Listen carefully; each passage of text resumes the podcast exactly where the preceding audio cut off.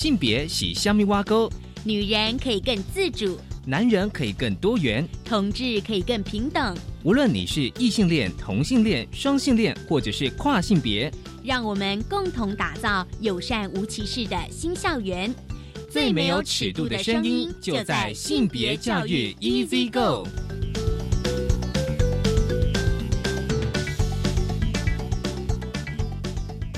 Hello，大家午安，欢迎收听教育电台性别平等 Easy Go。这礼拜大家过得好吗？今天的节目内容性别慢慢聊，想跟大家来分享的是同志咨询热线协会的教育小组，他们在今年的九月二十八之后，就是教师节之后，推出了一系列的影片，主题是让光谱说话，啊，这是关于性别平等教育、同志教育的部分哦。我们待会邀请到了热线教育小组的成员许唐，还有杨凯军，来跟我们分享这一系列的影片的发想跟主题。而今天的大八卦，性别大八卦，想跟大家聊聊 HPV 这个疫苗。因为前阵子呢，台湾女人连线哦，跟立法委员林淑芬办公室呢，他们之前哦，就是有举办了记者会哦，因为呢。就是呢，就是呃，有许多的国中女生或是国小女生，她们接种 HPV 的疫苗之后发生不良的反应，跟这个家属召开记者会，要求政府呢应该落实，就是之前开个记者会，其实这已经是第二次了，承诺就是不良反应个案的本土研究关怀，并且呼吁家长在施打 HPV 疫苗之前呢，应该要充分了解。接种了同意书的内容，那如果接种之后呢有不良反应的话呢，应该要尽快向卫生单位通报。好，我们先进行性别大八卦。性别大。今天性别大八卦，想跟大家聊聊 HPV 的疫苗。其实刚刚节目一开始稍微跟大家呃做一个简单的呃说明哦，就是台湾女人连线跟立法委员呢，呃林淑芬办公室呢，他们呃在十月中哦，就是有召开一个记者会哦。台湾女人连线的理事长黄淑英表示说，其实。像痛痛女孩，因为打了之后身体发现有不适哦。贝拉的事件呢，就是被媒体披露之后呢，那台湾女人连线陆续也接获了十八位的接种 HPV 的疫苗发生不良反应的个案。那什么是 HPV 的疫苗？我相信，如果呃有有小朋友的家长，应该非常的想要知道。其实呢，HPV 是人类乳出的病毒哦，是一种 DNA 的病毒，那么会感染人体的表皮以及黏膜的组织。它其实有一百多型哦，分为高危险型跟低危险型哦。那么是男性跟女性重要的性接触。传染病的病源，好，我们现在跟大家分享的啊是卫福部国电署的资料。那 HPV 的第十六跟十八型呢，是最常见的高危险人类乳突的病毒，跟子宫颈癌前病变，还有子宫颈癌以及男女外生殖器癌发生有关。而子宫颈癌有超过百分之七十呢，是由 HPV 的第十六、十八型所引起的。好。那 HPV 的传染途径有哪些呢？但是主要是由性接触传染哦，因为在性行为过程当中呢，透过接触皮肤啦、黏膜或体液而感染。那么有时呢，这个外部的生殖器若带有 HPV 的物品，也会造成感染这个 HPV。但是呢，就是有就是国中女生她接种了 HPV 的疫苗之后呢，就发生了很多的不适哦。那有很多女孩的父母呢，在第一时间呢，其实都没有意识到，就是说，哎，小孩子这个，呃，接种疫苗之后的疼疼痛，可能是跟这个接种疫苗其实有关的，因为孩子们多半都是在国中的阶段哦，而且大多是以为哦，哎，以为是成长痛或是运动伤害，所以呢，就去看小儿科啦、骨科或者中医，发现哎，好像都不对，那后来才知道。是自体免疫出了问题哦，那大家怀疑说是不是跟这个施打这个疫苗其实是有关，而申请救济。那么在政府方面呢，对可能的不良反应呢，关心的是如何公关处啦，就是说防止这个媒体事件，所以反而跟关切的跟家长其实是不同的。那么呢，台湾女人连线呢认为说，就是说。虽然哦，呃，卫福部哦，所谓有一些大型的呃实证研究，但是根据这个 HPV 的疫苗的一些研究哦，但是呢，台湾女人连线发现说呢，在这些研究上面的限制都注明了哦，此研究的对象为欧洲跟美国人，就是欧美人居多。那么他们的结论说，不能够适用于亚洲人跟非洲人身上，这个是个问题。所以呢，就需要更大型的相关研究来佐证这个呃研究的结论。那另外一个研究就是说，就说他的研究经费是来自药厂研究者，或者是在呃这个药厂工作，或者是得到药厂研究经费的支持。或者是持有药厂的股份，有严重的利益冲突。因为如果今天我是药厂相关人员，我当然会说，哎，这个疫苗其实好的嘛，对不对？而这个研究比较的是施打 HPV 疫苗跟打乙肝疫苗者啊，并没有这个施打者。这样子研究的结论下说呢？疫苗不会增加幼儿型类风湿关节炎的风险吗？哦，这其实是台湾女人连线所提出来的质疑。所以呢，呃，台湾女人连线呢，他们也发现说，在日本跟瑞典呢，就说接种后如果疑似不良反应的话呢，国家会提供研究、医疗协助，并累积疫苗的相关的资讯，对未来的决策作为参考。所以这个才是台湾女人连线他们提出来的。一些诉求哦，就是说，第一个就是说，希望政府应该落实之前就是前一次的记者会中承诺的不良反应的这个个案的本土研究跟关怀哦，注意是本土研究，因为现在研究多半都是着重在欧美。第二个就是说，施打 HPV 疫苗之前呢，家长呢要充分了解接种同意书的内涵，而且如果接种之后有不良反应的话呢。应尽快向卫生单位通报。这是今天开始跟大家分享的性别大八卦，稍回来性别慢慢聊。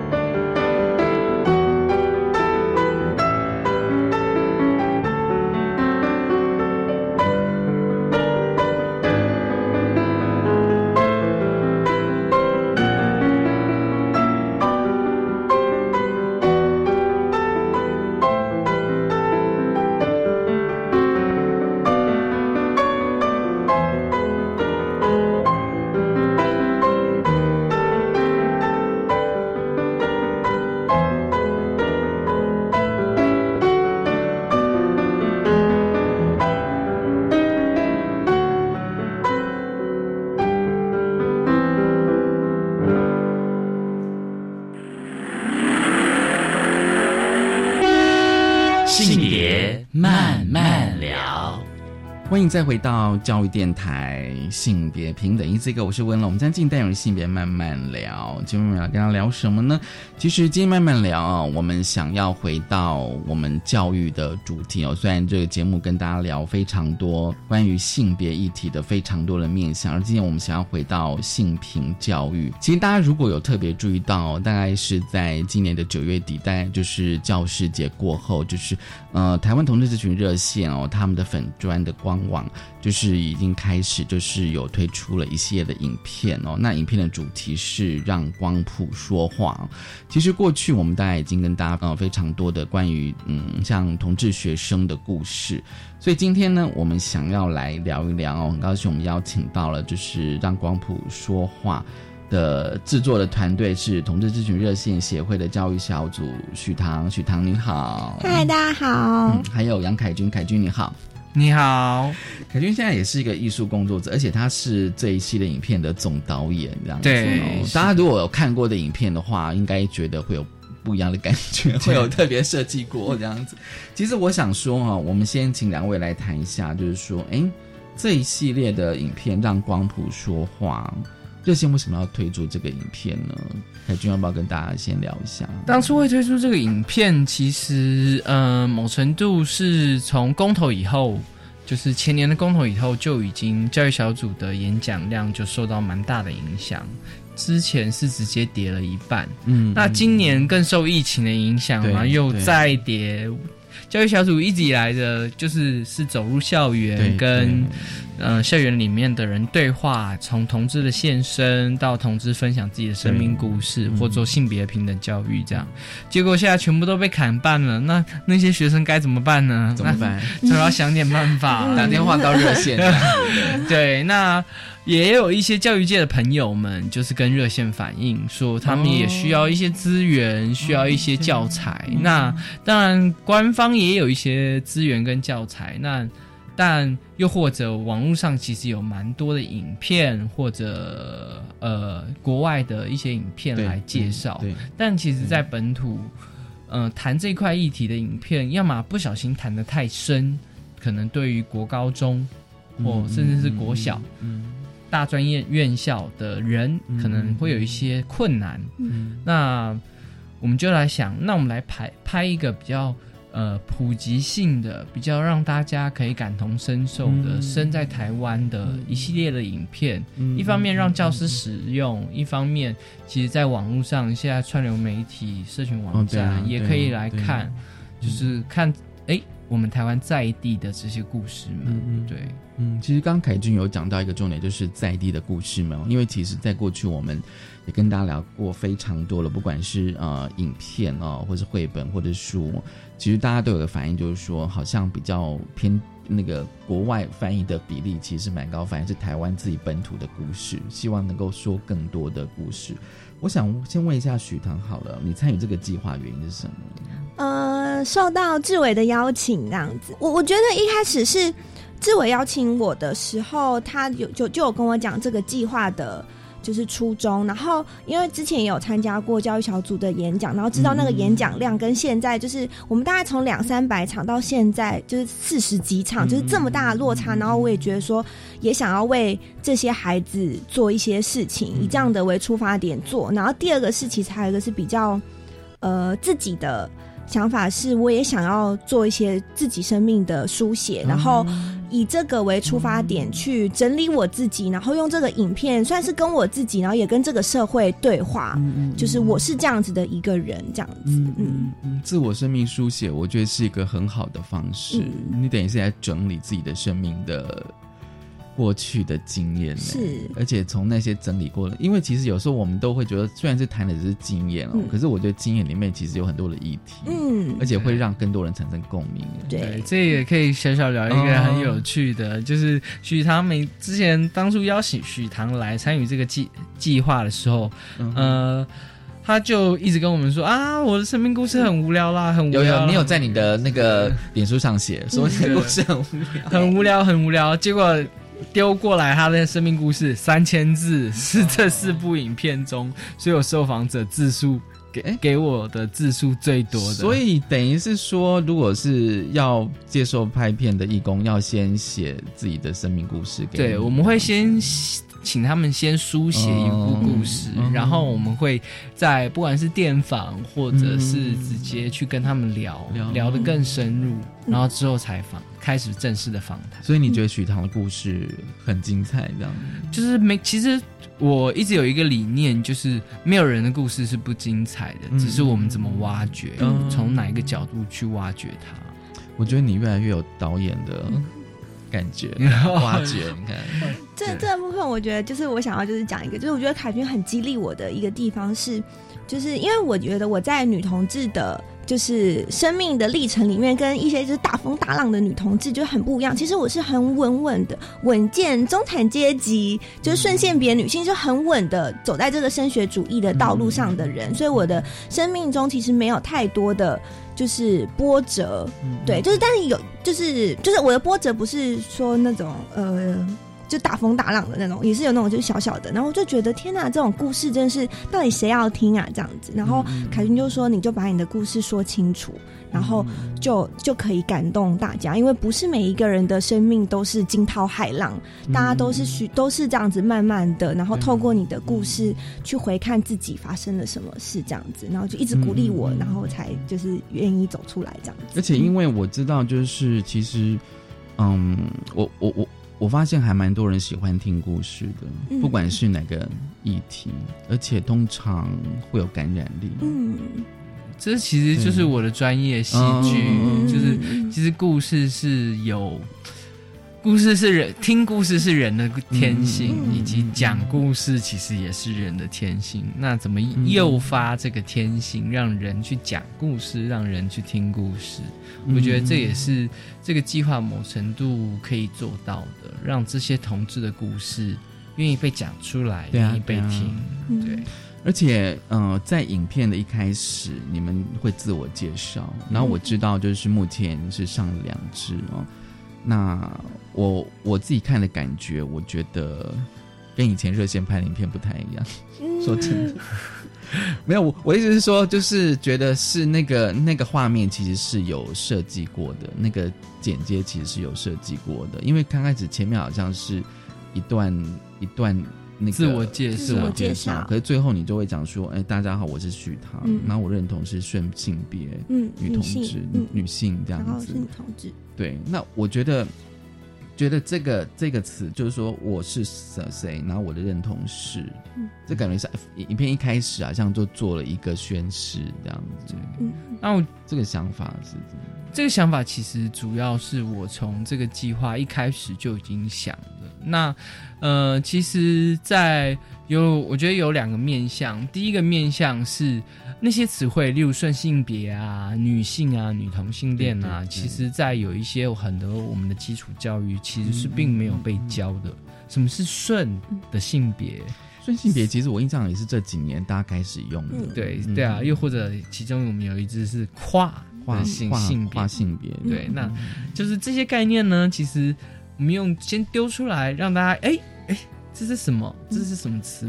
让大家有一个悬念。嗯嗯。那另一方面，又提到女同志、女同性恋、男同性恋，对，就开始牵扯到一个很有趣的，就是嗯，这个社会对于这个标签或这个形象或这个族群，它会有一个污名在。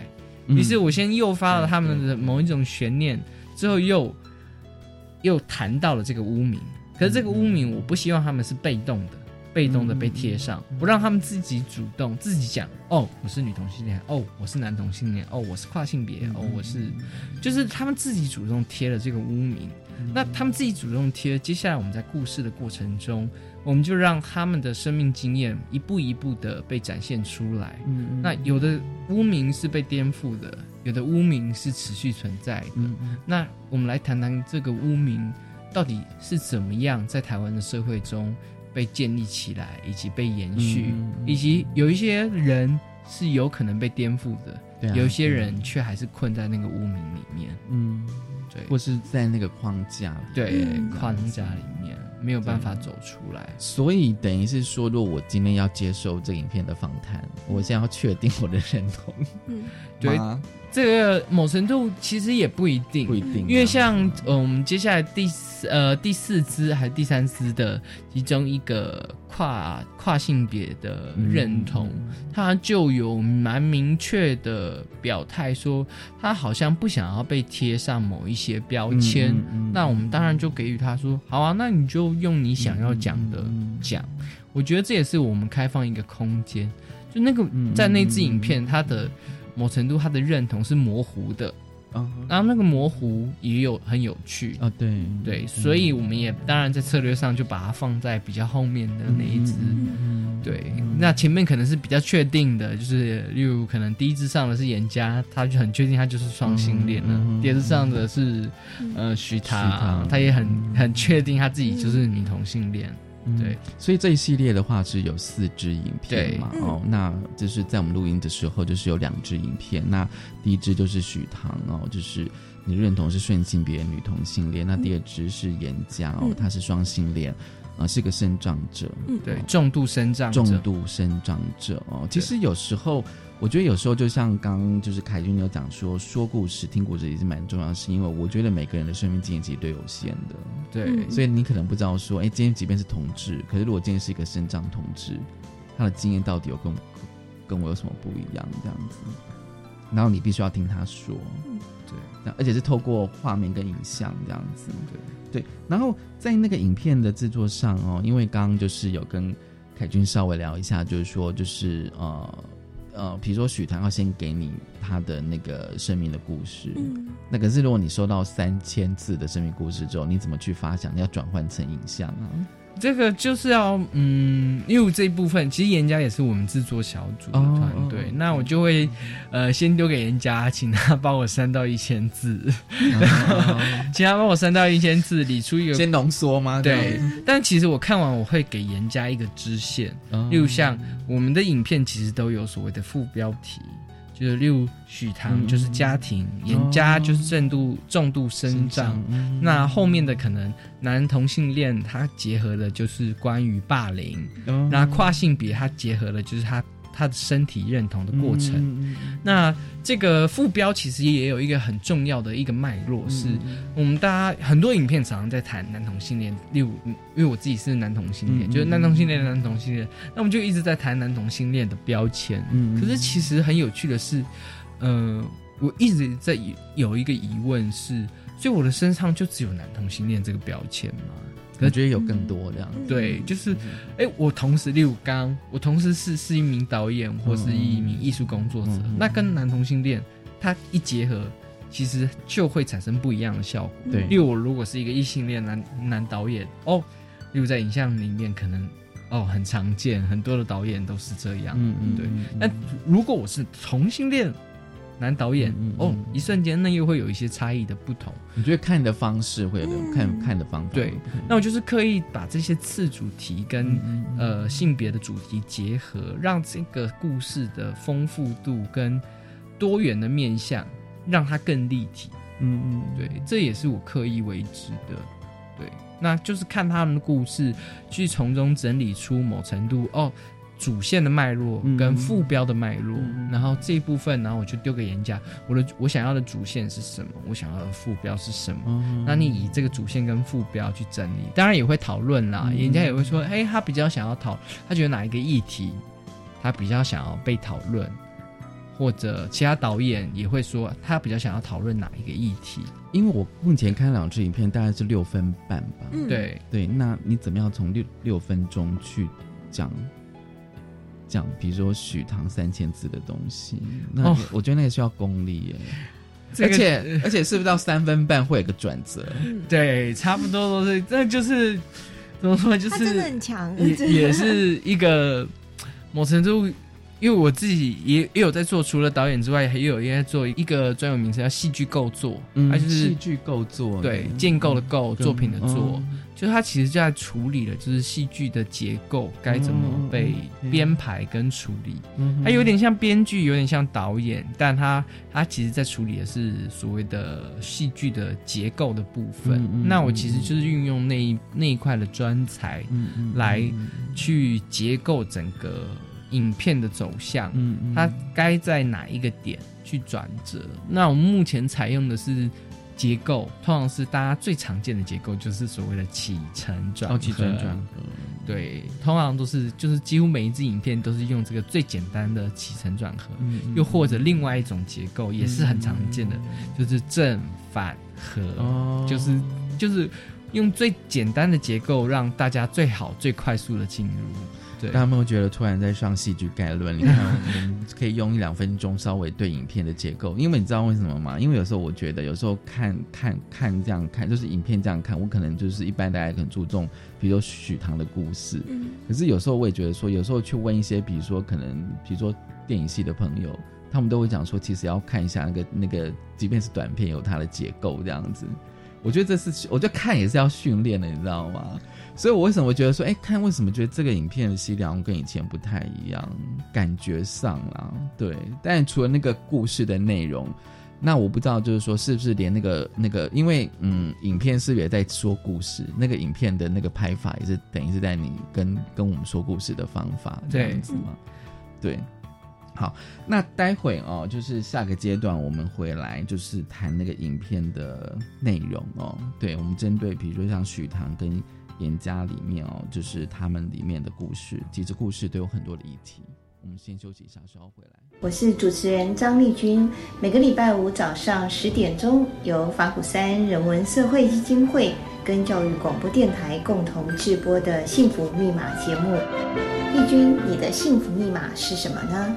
嗯，生活要有点仪式感，像我每天早上来杯咖啡，还有每个礼拜五上午十点收听《幸福密码》，每一季都有各具特色的主持人与您在空中启动幸福密码。为什么我的上网时间被限制？长时间盯着三 C 荧幕会让眼睛近视增加，脖子、肩膀酸痛。网络上虽然有许多东西有用又好玩，但是啊，不能因为使用网络而影响平常的生活，要记得做时间上的分配。全民自然素养自我评量活动即日起到十月三十日止，欢迎参加。以上广告由教育部提供。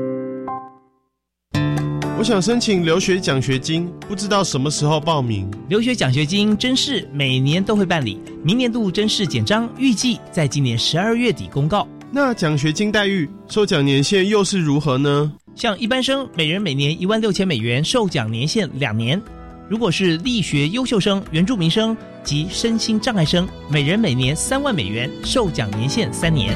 以上广告由教育部提供。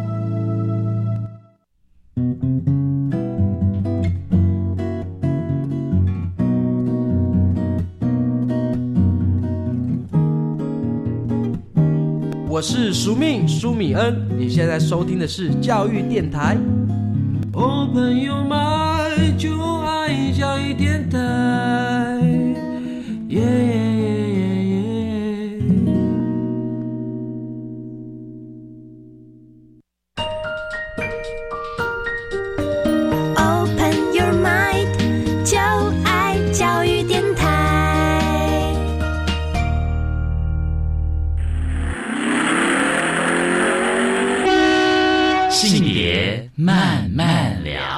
欢迎再回到教育电台，性别平等一字一个，我是温了。我们将今天内容性别慢慢聊啊。今天慢慢聊，我想跟大家聊的是同志教育，就是热线教育小组啊，他们就是在九月底，大约是教师节的时候呢，就是呃呈现了一系列影片，就是让光谱说话哦。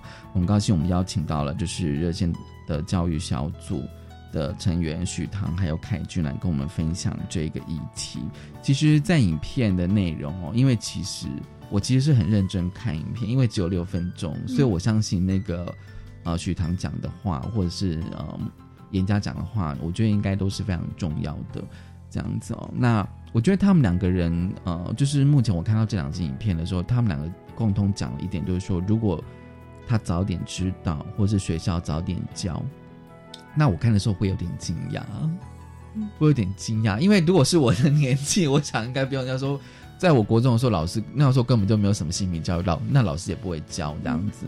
可是我觉得，如果说到现在哦，我觉得如果学校的课程，如果正式课程，我讲是是正式课程没有的话，我觉得好像我没办法想象哎。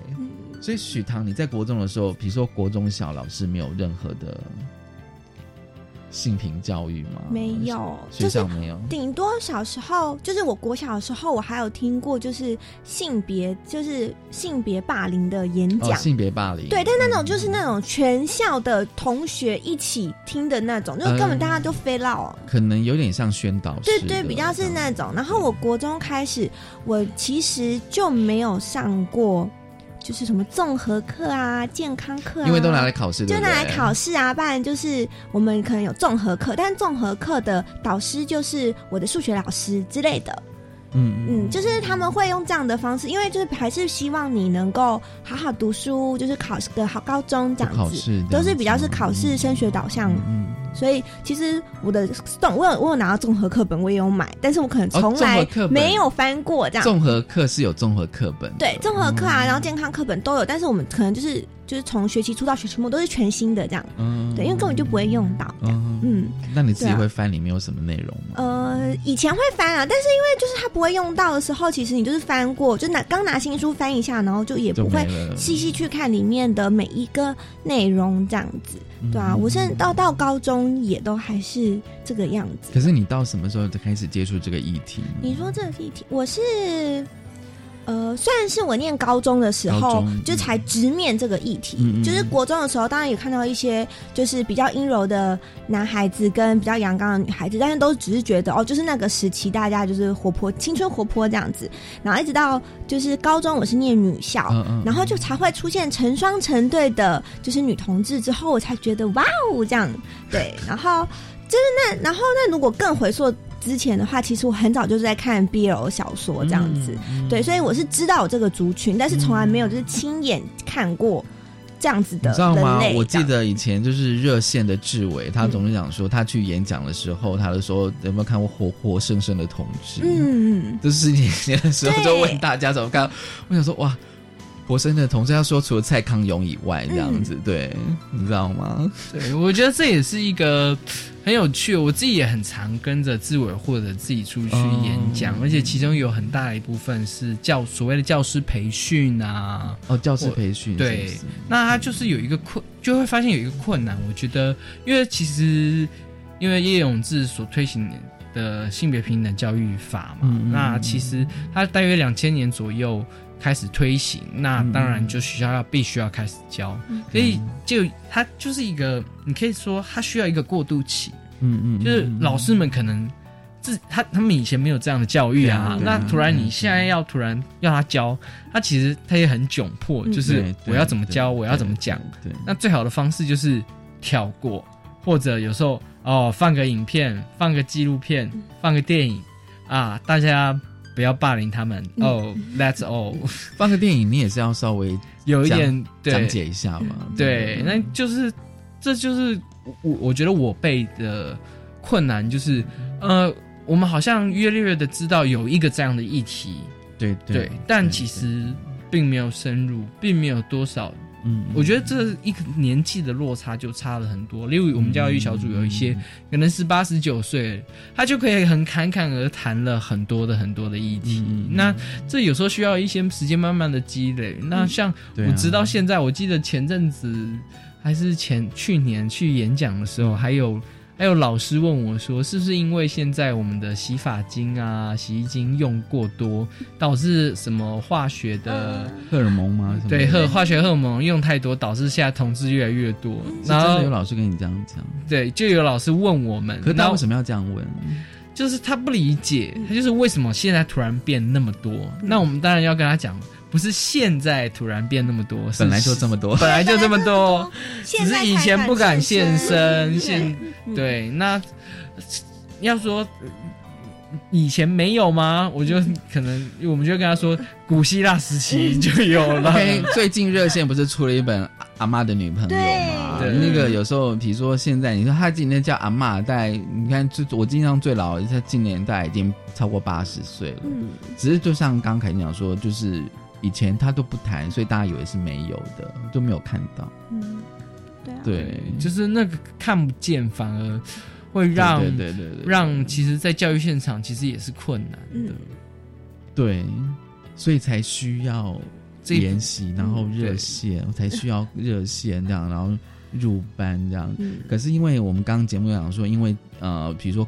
二零一八年公投之后，然后今年又为疫情，所以整个那种入班的影响就大幅的减少，这样子。那我想问两位说，那影片跟入班的那种感觉，应该有很大的差别吧？嗯，我我觉得蛮蛮不一样的。就以就以先先讲入班好了，入班的话，你可以感受到的是，就是现场的团体气氛，然后或者是班上，你可能就可以直接。辨辨别出有一些小同志，或是隐藏版的潜力股，成为同志的人这样子。那这些人，他们对你的眼神或者是好奇，就会比较不一样。那你在这个时候，你的现身对他们来讲就会是重要的，就是他会知道哦，原来我可以，第一个我可以长大，或者是我原来这个也是一个同志的样子，而不是只有就是他看到的，呃，比如说是网络上或者是课本上、新闻上那样子，就是呃比较单一、扁平的。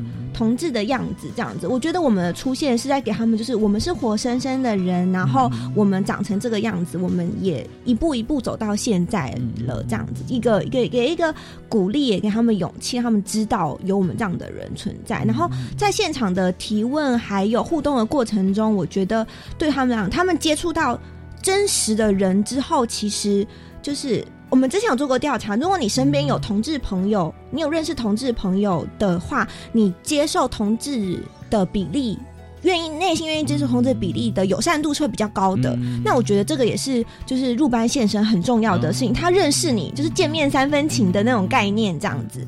那那我觉得这就是入班比较，就是我觉得特别特别是很吸引我的地方。那影片的话，我觉得那就是再把。更大的故事，然后更聚焦的说出来，然后是对着镜头说，所以我觉得这时候就是导演啊，还就非常他的提问，然后还有他的引导就会非常非常的重要，不然就会有很多很拢赘的东西在里面，这样子，对啊，就是他需要，就是影片它是需要更精炼的去打中这些东西，嗯，而且我觉得影片也有一个效用，就是其实我们常常在入班演演讲的时候会很。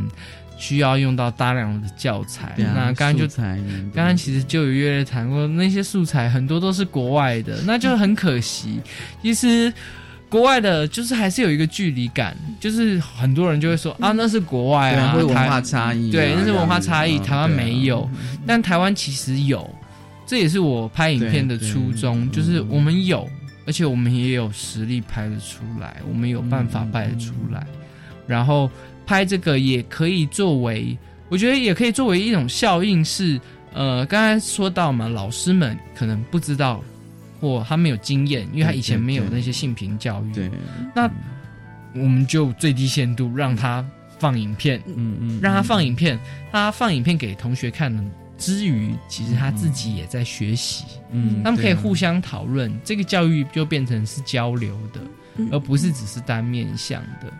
又或者像邀请演讲，因为我告诉我也自己要自己去演讲的时候也蛮多，其实蛮常有的经验就是，就算是跟同学的演讲，其实老师们常常在课后也会留下来问我们一些问题，就是例如可能他们班上有观察到有一些学生可能会是同志，例如我觉得最有趣的是，我曾经到过一个呃有点宗教背景的学校，那他。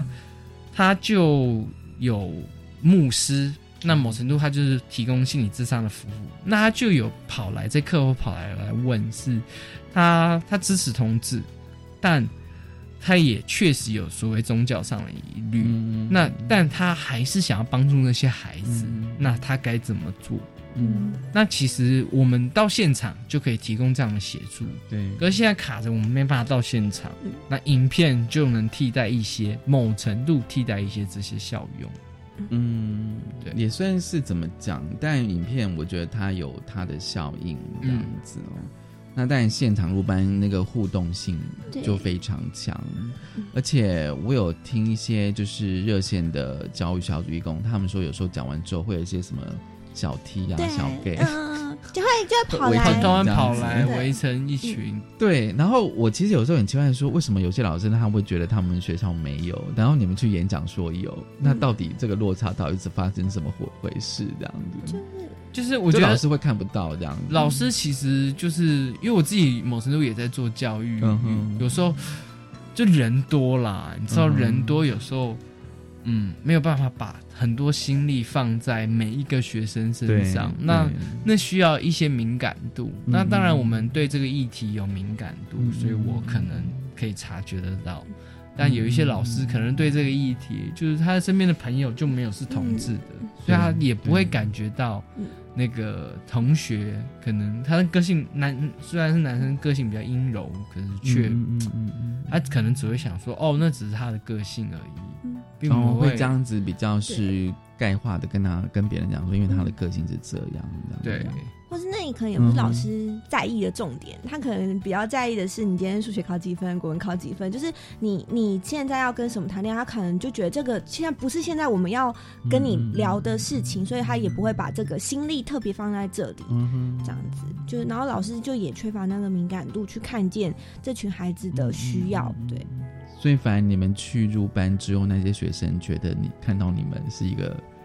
是一个怎么样？一个出口，一个希望，对，某程度也蛮对，这也是可以小小分享。曾经有一个同学一样，他就是待在宗教，我也不知道为什么很宗教学校，宗教学校，他就跑来了问了我我们一句，就是说，但在呃圣经里面写同性恋是罪。嗯，那一开始我以为他是要攻击，我们以为是他是要攻击啊反驳，可是我其实我在后来。呃，我们后来就是看到了更更大的是，其实是他的内在的一个矛盾，就他其实是一个比较阴有阴柔气质的人，可是他可能活在是一个很嗯嗯有庞大宗教背景的家庭跟教育环境里面。那那时候我们当然就是一开始可能是也是有点反击，微微的跟他讲说，哎。那你现在穿混合衣物吗？你吃海鲜吗？这在圣经里面写的也是这样。对，那到后来我们软化一点，就是跟他沟通，就是嗯，你确实有宗教信仰，但那本书也是人写的，嗯，人就会犯错，嗯，每一个人都会犯错，嗯，那这本书真正的争议是什么？神爱世人，每一个人，所以等于是说那个是。是是是高中生吗？那个是国中生。国中生，其实也也许某种程度上会不会是他在他信仰跟认同之间的一些矛盾矛盾？而且我觉得在青春期大家都在追寻自我嘛，嗯，对，还在探索自我的阶段。然后在如果他有宗教信仰的话，我觉得他应该，可是我觉得他至少会失去思考这个问题，对。还有勇气来问我们，我觉得其实已经赞许有加。可是我觉得会不会还有一个还有一个像，就是说，有时候我们对于那种学校老师，都会觉得他他好像是长辈这样，然后觉得好像需要要去问问题，都有点不晓得怎么问。可是如果今天来个大哥哥大姐姐。之类的，然后又是又是同志，他会不会对那些小 K 小拉觉得会更亲切？这样对啊，有而且其实我们蛮常就是真校友，就是真校友什么意思？就是教育小组的校友，就是啊，我们今天要去例如参加高中，就是。有没有校友要来？对，校友的现身其实也是一个帮助。对，比如说我们今天要去呃去某某所学校，然后那个义工有刚好是那个学校的校友这样子，嗯，这个有还蛮大的嗯效应。对对对对。对，也也让那个在场的老师知道说，哦，原来我们学校其实是有同志这样的这样子，对，而且毕业了，而且还还很优秀这样子，对，这也是一个效应这样子。那回到就是说那个影片的部分哦，因为那个除了那个许唐之外，还有那个就是呃严家对哦那个生长议题，我觉得我知道是热线这几年的确还蛮关注的议题，对，还蛮高的，而且他是双性恋这样子，但是我觉得他的谈话内容，我觉得还蛮动人的，对。对对啊，而且他当他。里面有一段就是说他喜欢一个男生，是不是？然后他写了纸条，结果被老师啊是是被老师发现。啊，他写在其实写在他的那个算小本本联络簿，结果后来老师就转达跟他说对方感到不舒服，所以那个男生是怎么知道的？这就是有趣的地方，就是是老师是老师讲的吗？还是？可是那个小本本是谁可以看得到的？只有老师。那一定是老师讲的啊。这种就是很难。这又有很模糊，可能也有可能是那个男生可能有意识到，所以我们没有办法直接就是。我觉得，我觉得光这光他讲的这个经验，我觉得好多可以谈。嗯，对对，因为他。我猜那个男生会不会就是因为他是省长，然后觉得他不晓得要怎么跟严家应对这样子。对，那在那个影片里面其实也有提到，嗯就是那个男生一开始的初衷可能就是啊，他看很热心的看到看到有一个人有他的困难，他想要帮助。但那个热心跟困难其实也带给了严家温暖。嗯，所以严家也因此可能某程度就动了情吧。对，那结果最后的结果却会是这样，那对严家当然也是另外一种的伤害，让他就觉得啊，原来我表述我的情意会反而会反遭，我会失去了一个原本对我友善的人。这也是我想要拍这个故事的原因。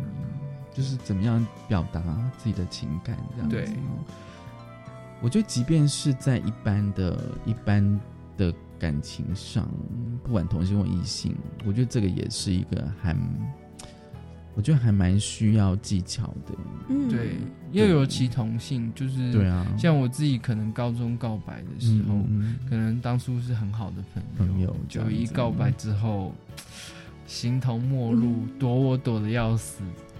对，OK，这个我觉得这也可以是另外影片的主题，这样子。对，这这部分其实我们另外一支影片可能应该很多人都有共鸣吧？这样共对，也也算有点到。对，OK，我觉得这也显示就是台湾情感教育的缺乏，就是我们从来没有好好的被教如何说喜欢，如何拒绝，然后或者是如如何在拒绝之后，我们仍然保持着关系，而不是拒绝之后我们就没有了，仿佛之前都那些。好跟那些喜欢都不存在，就是这些东西我都觉得需要好好的被教导的。对啊，这的确是一个，我觉得好像你一辈子都遇到，就是说我今天拒绝，但是又不会伤害对方。对，就是怎么样承接别人的喜欢，因为被人家喜欢是一件开心的事情嘛。那你没有办法回应人家的心意，那你就好好跟他说。但这件事情就是我们就。平常都不会教，偶像剧里面就除除了那种就是性骚扰的 性骚扰式的霸总是喜欢以外，就也没有其他的样本可以让我们参考这样子。就像许唐你刚刚讲的，啊，就是说如果今天你连那个综合活动课都被借去考试或上什么数学理化的话，那在正式的课程里面就不可能有这一块了。对啊，嗯嗯，对。可是这一块我觉得反而是。会影响，嗯，很重要的，甚至影响你一辈子。嗯，不管你以后是不是呃伴侣配偶，对对，因为你这它它就是一个人际互动的，就是东西嘛，就是你怎么样回应人跟你跟对方之间的这个关系，对啊，对，因为严家的影片有提到比较算他的情感表达的部分，这样子。好，我们先休息一下，稍后回来。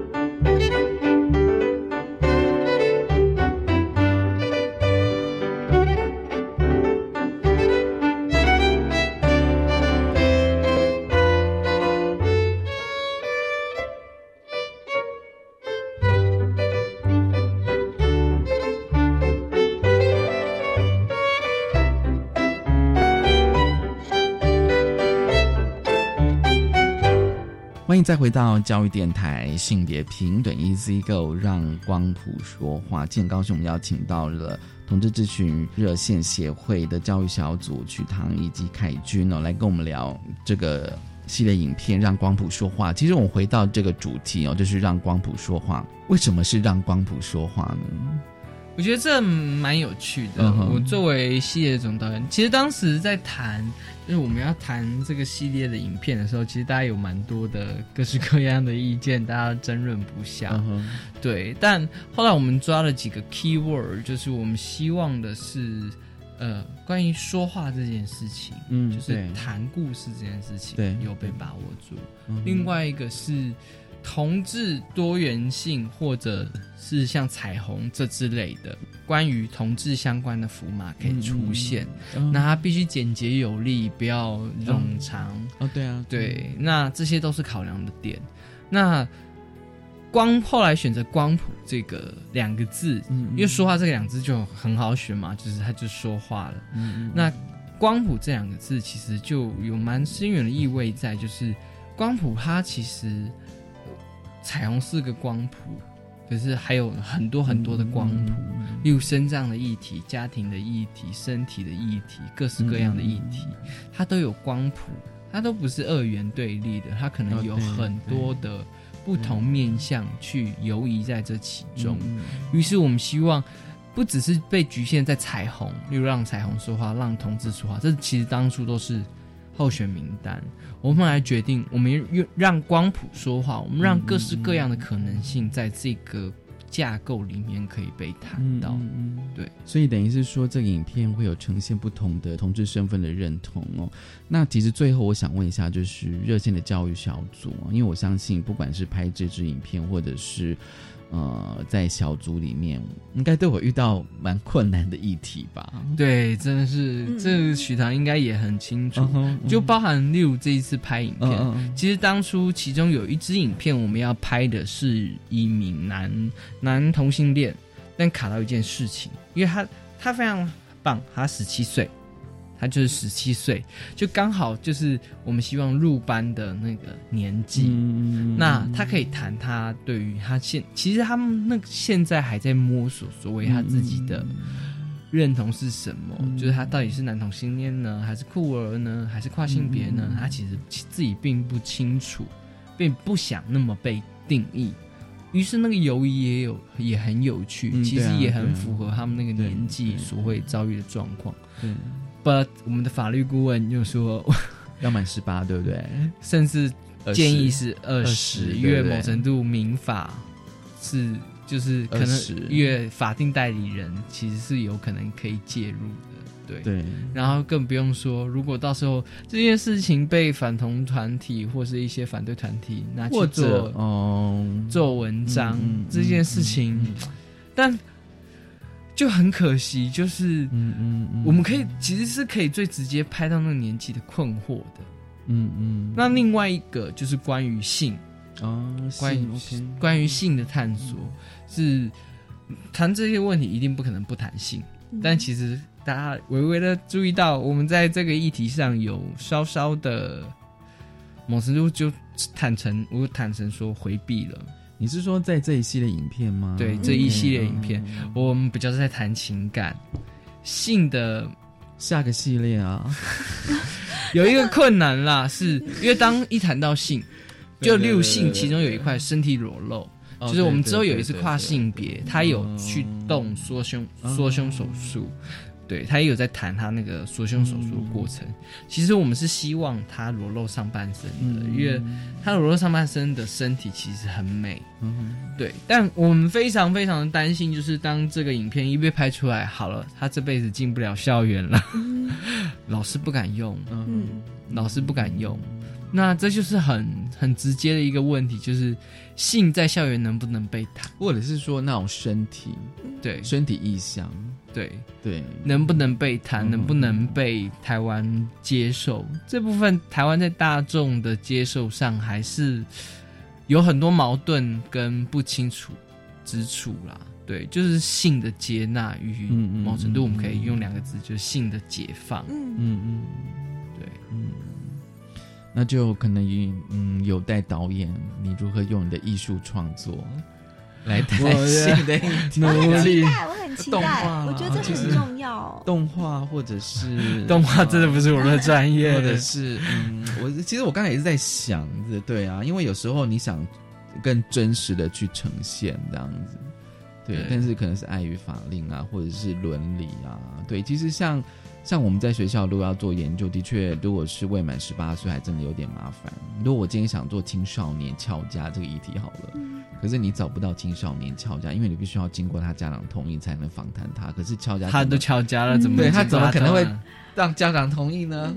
所以这个其实，在在研究上，我们经常也是有时候会觉得这个规范也是有一些问题。那所以你在拍片的时候，你也遇到这样子的问题，对不对？对啊，而且更真实的想要去呈现青少年、青少年同志的面相。嗯，对。好，那我期待导演的智慧。我期待，我也期待热线法律顾问或者台湾的环境能有什么样的修正，让这个议题有可能更友善一点。更友善一点。对，好，一起努力。其实我也在想这个问题了。今天真的很高兴，就是热线的教育小组的许唐跟凯俊来跟我们聊，就是让光谱说话。其实，在那个热线的脸书粉砖都可以看到这系列影片，系列的影片这样子。哦，对，哦，就是大家好，我是谁谁谁，我的认同是什么什么的。这个其实一开始我觉得还还有点小小的，好像不能应该说震撼吗？应该说对那种肯定啦。自我肯定这样子，谢谢凯君，还有许唐，谢谢谢谢谢谢大家收听今天的性别片的一支歌，拜拜。